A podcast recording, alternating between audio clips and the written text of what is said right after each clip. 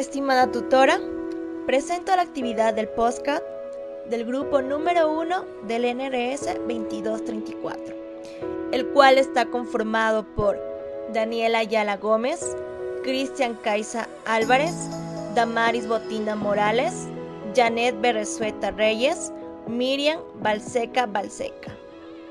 Nuestro cuento se titula La bruja de la oscuridad. Renata y José salieron de viaje hacia la laguna.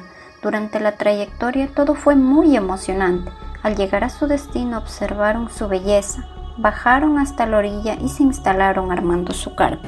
La noche llegó y Renata se quedó dormida inmediatamente, mientras José observaba el cielo de aquella noche, que estaba completamente lleno de estrellas, algo increíble.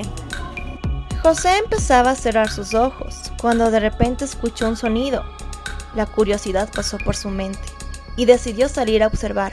Aquello que escuchó parecía el llanto de una mujer.